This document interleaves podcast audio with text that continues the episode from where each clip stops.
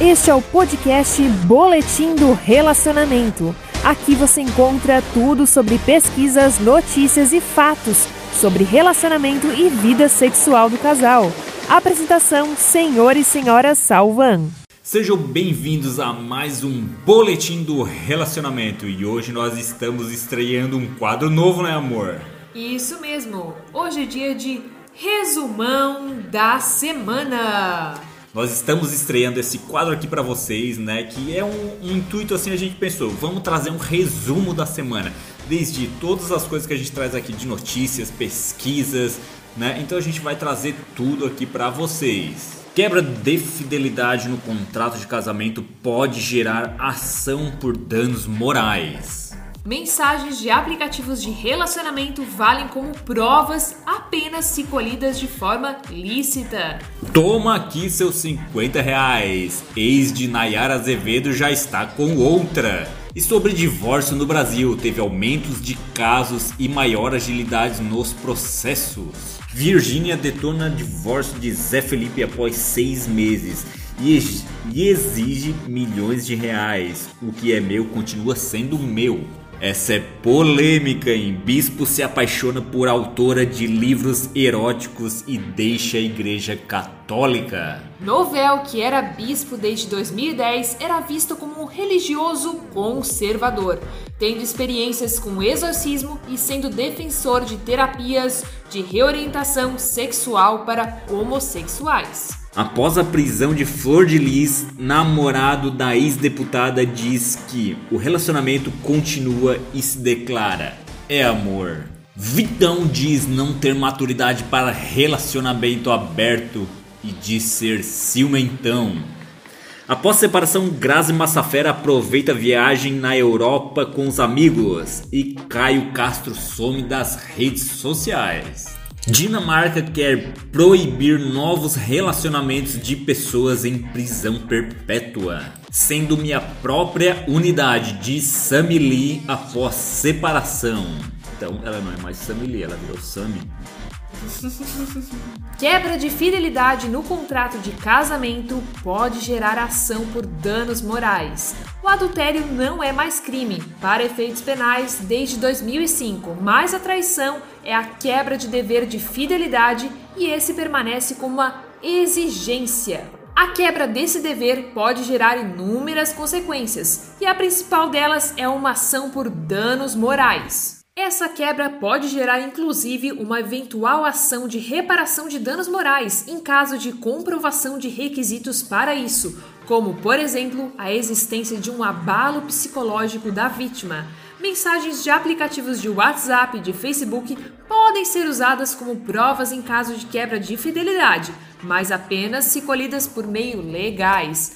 Contas hackeadas, mensagens obtidas de forma ilícita não podem ser usadas como provas. Apesar do risco de ação por danos morais, o adultério não interfere na partilha de bens no caso de divórcio. Também não há prejuízo para quem causou a traição na definição de guarda, no caso de o casal ter filhos. Toma aqui os 50 reais. Ex de Nayara Azevedo já está com outra. Pois é, parece que a fila andou. Rafael Cabral, ex-marido da cantora Nayara Azevedo, já tem um novo amor. E parece que o empresário já está em clima de romance com uma moça capixaba. E eles estiveram juntos durante o final de semana passado.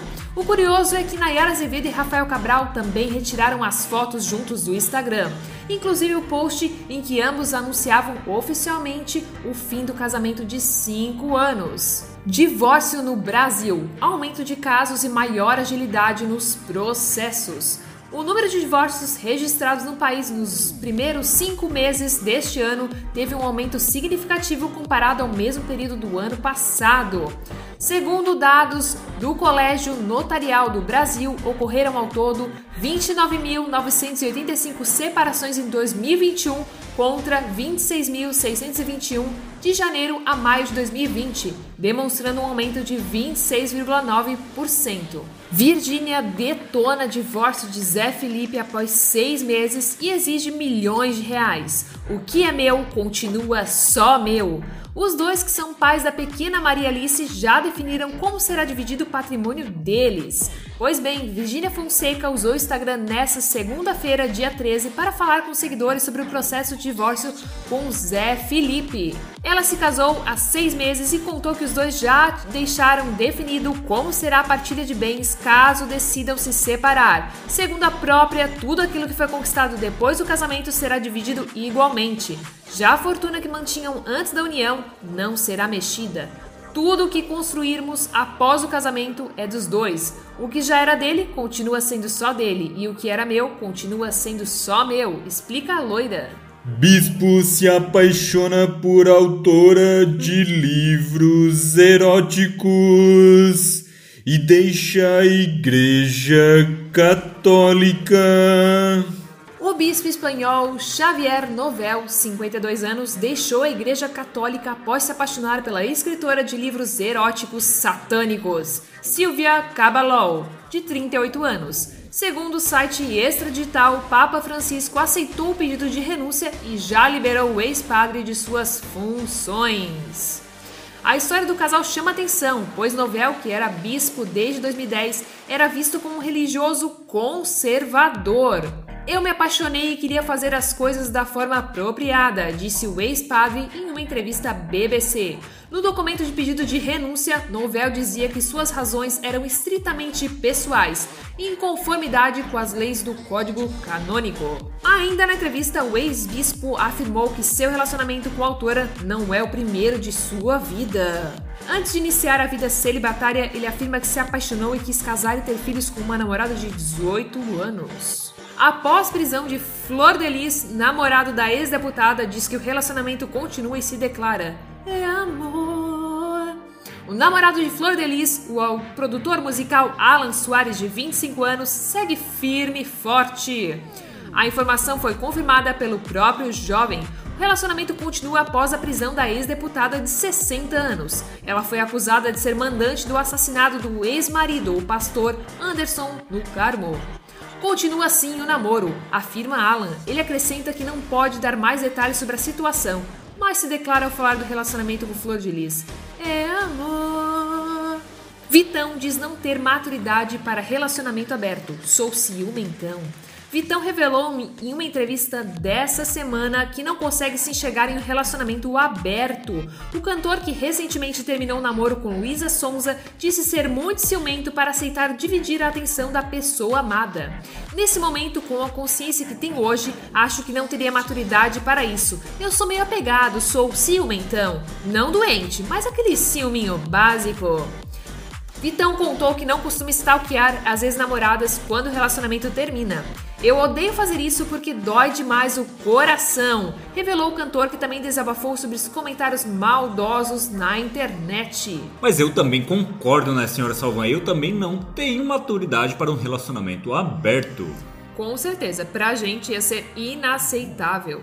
Nós também não somos ciumentos possessivos, mas um ciúme nós temos. Após separação, Grazi Fera aproveita a viagem à Europa com amigos e Caio Castro some das redes sociais. Dizem que cada um tem um processo próprio para lidar com o fim do relacionamento. Assim tem sido com Grazi Massafera e Caio Castro. A artista nos últimos dias tem dividido com fãs momentos da viagem que faz pela Europa. Já passou por países como Portugal e França, onde está neste fim de semana. Já Caio Castro está mais discreto. No último sábado, por exemplo, teve a conta do Instagram desativada. Sem dar mais detalhes sobre o motivo que o levou a tomar a atitude, o sumiço chamou a atenção de fãs, que já especularam que o momento recluso do autor é decorrência do rompimento. E aí, será que é o rompimento ou não? Hein, senhor Savan? Mas com certeza concordo com isso, né? Cada um tem o seu momento e cada um aproveita esse término da melhor forma. Com certeza, né? Quando a gente termina um relacionamento, os familiares já incomodam bastante, né, Brasil? Meu imagina, Deus. imagina se você é uma pessoa famosa, tem que dar satisfação para todo mundo. Aí a coisa fica mais feia. Porque Dinamarca quer proibir novos relacionamentos de pessoas em prisão perpétua. De acordo com a proposta, esse tipo de relacionamento tem que acabar, foi o que o ministro da Justiça dinamarquês afirmou na última quarta-feira, depois que o governo apresentou um projeto de lei para proibir prisioneiros condenados à prisão perpétua de iniciarem novos relacionamentos amorosos. De acordo com a proposta, os presidiários só poderão ter contato com pessoas com quem já mantinham uma relação durante os primeiros 10 anos de cumprimento da pena. As autoridades esperam que a proibição iniba o aumento das chamadas fãs ou groupies, que se aproximam de criminosos na prisão. O projeto de lei foi apresentado após a revelação de que uma jovem de 17 anos se apaixonou por Peter Madsen, condenada à prisão perpétua pelo assassinato do jornalista Kim Wall em 2017, enquanto ela fazia uma reportagem dentro de seu submarino amador. Depois, ele esquartejou seu corpo e jogou no mar. Já pensou uma prisão como centro de namoro, Sr. Salvan? Tem que acabar mesmo, eu também acho, Com né? Com certeza, né? Nem sei porque eles deixam visitar na prisão. Isso para mim é inaceitável.